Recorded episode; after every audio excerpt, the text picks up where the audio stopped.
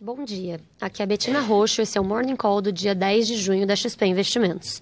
Futuros nos Estados Unidos iniciam a semana em alta, em meio a sessões positivas na Europa e Ásia durante a noite.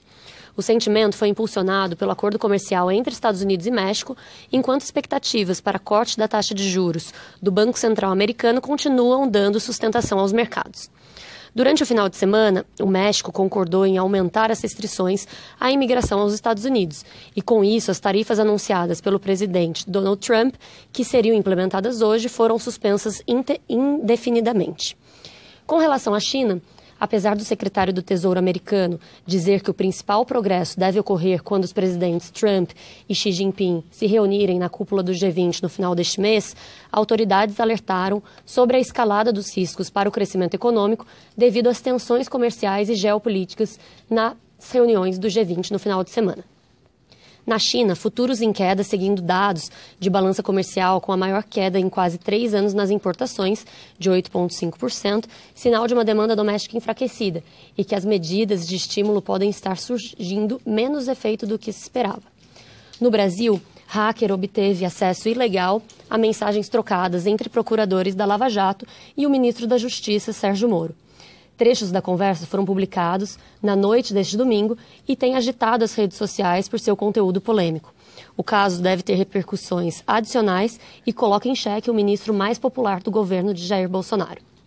Sobre a reforma da Previdência, a proposta de mudança no abono salarial pode reduzir a economia de 150 bilhões de reais em 10 anos para 80 bilhões de reais. A notícia, entretanto, não é tão ruim quanto parece, à medida que a expectativa era de que o abono ficasse completamente fora da reforma. É esperado para o início dessa semana a apresentação do novo texto da reforma da Previdência na comissão especial.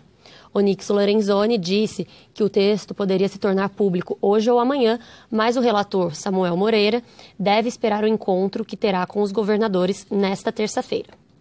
Publicamos nosso relatório de alocação para o mês de junho, no qual esperamos novamente volatilidade, tanto no doméstico quanto no externo. Entretanto, não tivemos nenhuma alteração em nossos percentuais de alocação, uma vez que nossa visão para o longo prazo pouco se alterou em comparação ao último mês. Do lado das empresas, atualizamos nossas estimativas para o setor de papel e celulose. Após a forte queda nos últimos meses, vemos as ações já refletindo preços de celulose em 525 dólares por tonelada, que se compara ao preço atual de 618 dólares por tonelada, enquanto a nossa pesquisa com investidores institucionais, XP Pulp Tracker, mostra que 84% dos investidores já esperam uma queda para 550 dólares por tonelada ou menos. Em suma, acreditamos que as ações já refletem um ambiente negativo e que uma forte queda da celulose já é esperada pelo mercado.